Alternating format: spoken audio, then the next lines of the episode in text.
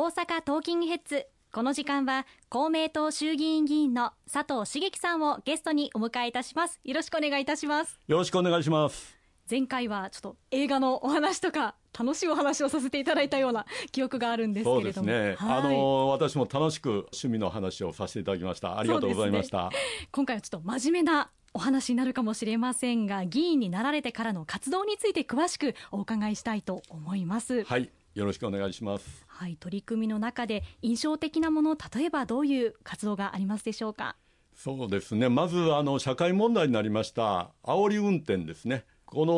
煽り運転をゼロにするために厳罰化を推進したということが一つ実績として挙げられるんではないかなというふうに考えております。はい、社会問題にもなりましたもんね、煽り運転。そうですね、一番大きくあの報道されたのは、ですね2017年の6月に、神奈川県の東名高速道路上で、ですね H さんご一家、え4人家族の方が危険運転で、ご夫婦がですね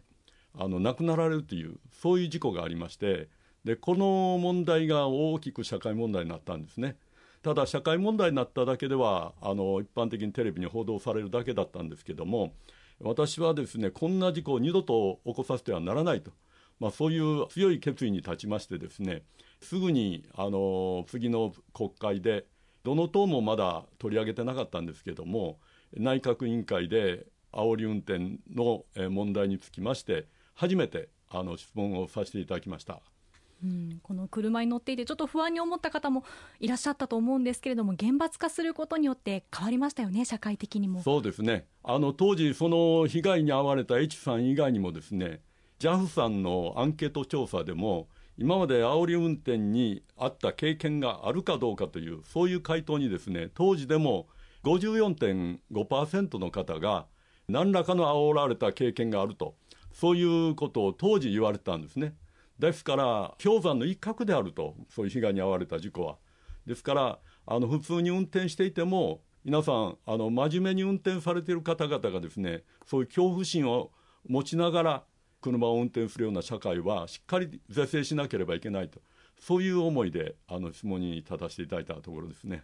では、煽り運転の厳罰化についてお願いします。はい。2019年に我が党の中にも、煽り運転の厳罰化を進める委員会を立ち上げまして党内の特にあの中堅若手の皆さんと議論をさせていただきましたそしてそれを反映したものを2020年の通常国会に改正道路交通法として政府の方から出させていただきましてそれが2020年の6月にあの成立をしたところでございます。どういう内容かというと煽り運転という言葉はあったんですけども煽り運転というものはどういう運転なんだということが何も定義されてなかったんですね。そうなんですね、えー、それで重類型の違反を煽り運転ということできちっと規定をいたしましてこういう運転をしたらもうそれは厳罰化にいたしますよと。例えばですねあのよく言われる前を走っていた車が急ブレーキで急に止まるとかね。怖いですね。後ろ後ろのあの、ね、ま、普通に運転されている方は急に前に急ブレーキかけられたりしたら止まります。はいちょっとびっくりすると思います。でさらに割り込みっていって急に路線を変えてあのパッと前に車が入られたりしていたら、はい、それも怖いですよね、えー、困りますよね、はい、でさらにはあの後ろからですね車間距離を急に縮めてピタッとつけられるというようなこういうやっぱりあの誰が見てもこれは危険な運転だっていうものを重類型あのしっかりと決めさせていただいてそして最長5年の懲役刑または100万円の罰金というそういう罰を課すことにさせていただきました。もちろんあの免許は即取り消しとこういうあの極めて厳罰化を実現をさせていただいたところでございます。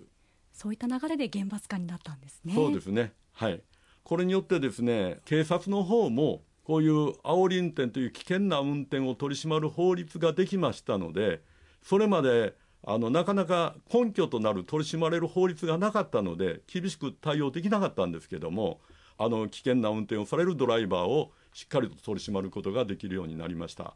これはやっぱり大きいんじゃないかなというふうに思ってます。そうですねあとはですねドライブレコーダーをぜひドライバーの皆さんあのつけといていただくことがあの私もあの最後の2020年の6月の最後の委員会の質問の時にも申し上げたんですけど、このドライブレコーダーでしっかりと録画した画像っていうのが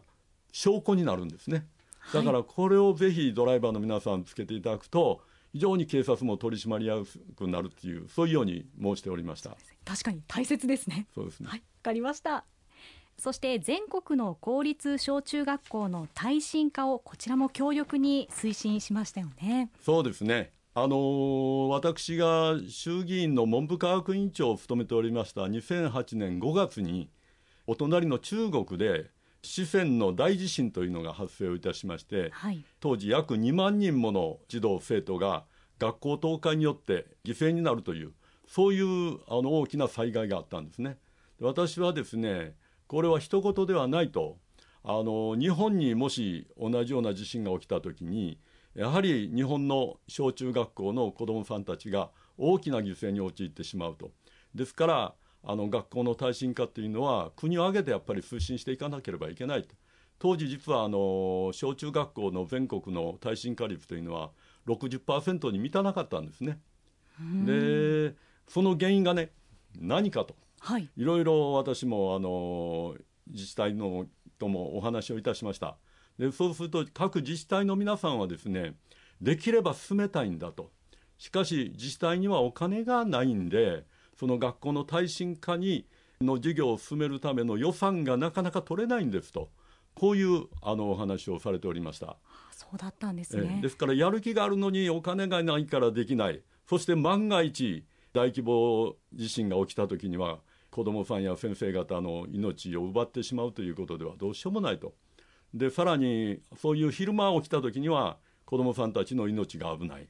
でいざ何かの災害が起きた時には小中学校というのは各地域の災害拠点になるんですね。あの避難されてる方々が避難場所として学校を使われるそういうことを考えた時に両方面から見てもですね各地域の学校の耐震化というのは進めていかなければいけないだろうと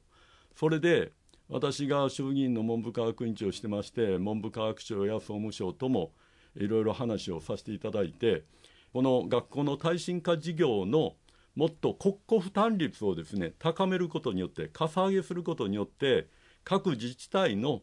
自分たちの自治体の自己負担というのはもっと低くできるはずだと。そういうことで法律を改正いたしましてそれまで各自治体3分の1の負担をしなければ学校の耐震化の事業を進められなかったのを13.3%の負担で学校の耐震化が進められるようなそういう負担率を下げたことによって一気に実はあの学校の耐震化を進めていこうという自治体が全国に増えまして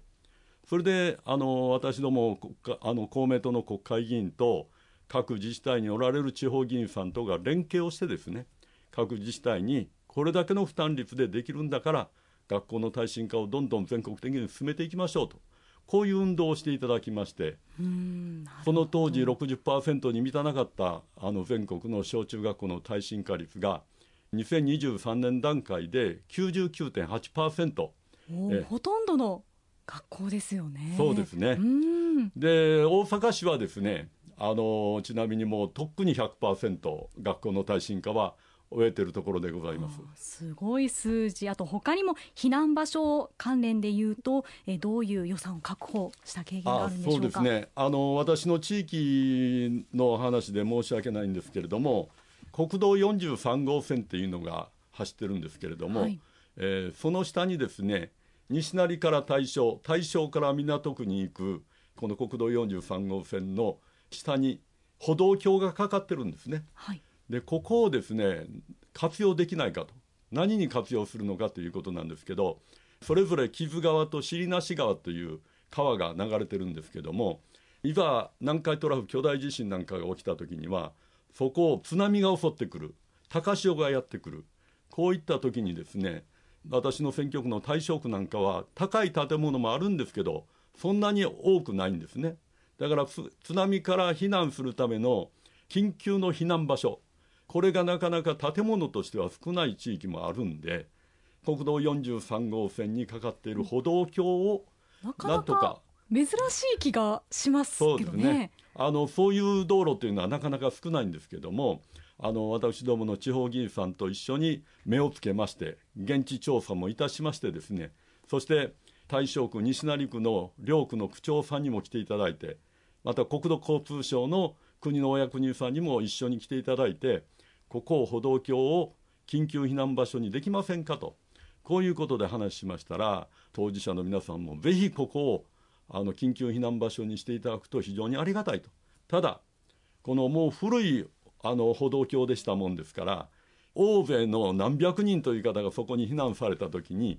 耐震状況で不安があると。確かにそうですね。そうなんです。それで耐震化の補強工事をそれからずっと今しておりましてそれぞれの例えば西成区と大正区の両方からその歩道橋にいざとなった時に逃げて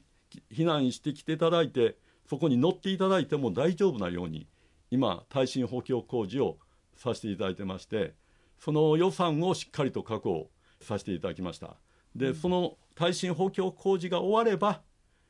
正式に緊急避難場所として指定していただくと。こういう予定となってます地元の方も非常に安心されたと思います。そして今後取り組んでいきたい活動どういったことでしょうか？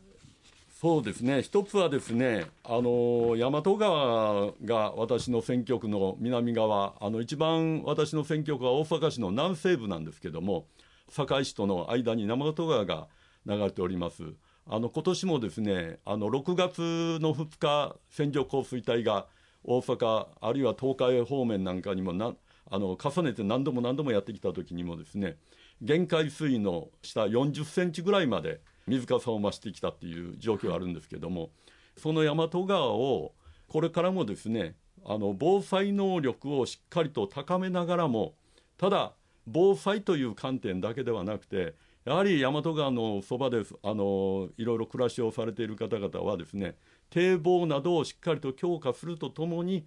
大和川の河川敷をあのにぎわいやあるいは憩いの拠点としてあの使わせてもらいたいなという声をさまざまにお聞きしておりますので子育て世代の方はもちろんですけどもあの高齢者や障害者の方も利用できるようなそういう憩いの場を設けたりあるいはあの若者が集ってですねあのスケートボードであるとか BMX といったそういうオリンピック種目の練習場なんかにも使えるような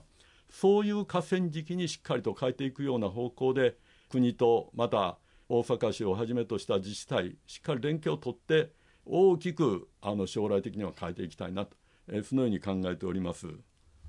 うん経済的にもスポーツでも文化でもにぎわいを見せるまちづくりをしていきたいということですね。そうですねあとはですねあの私の選挙区は西成区を抱えてるんですけどもあの西成区はですねあの2031年なにわ筋線が梅北から新今宮まで直通路線の開業が予定されてるんですね。で新今宮もそうですしその少し南にそのまま今南海沿線で天下茶屋の駅という大きな拠点駅があるんですけどもなにわ筋線の開通に合わせて新今宮駅周辺地域からさらに天下茶屋駅前地域をですね子育て世代が暮らしやすいそういう若者にも人気があって活気があふれるまちづくりをしっかりと推進をさせていただきたいなというふうに展望を持っているところでございます。特に天下茶屋駅前の西側地域はですね約3万3000平米の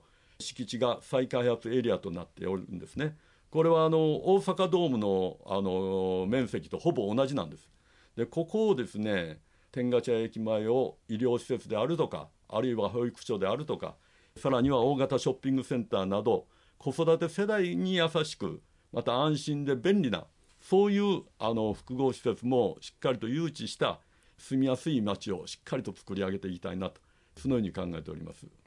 かりました。活気あるまちづくりこれからの活動も期待しております。この時間は公明党衆議院議員の佐藤茂樹さんにお話を伺いました。ありがとうございました。ありがとうございました。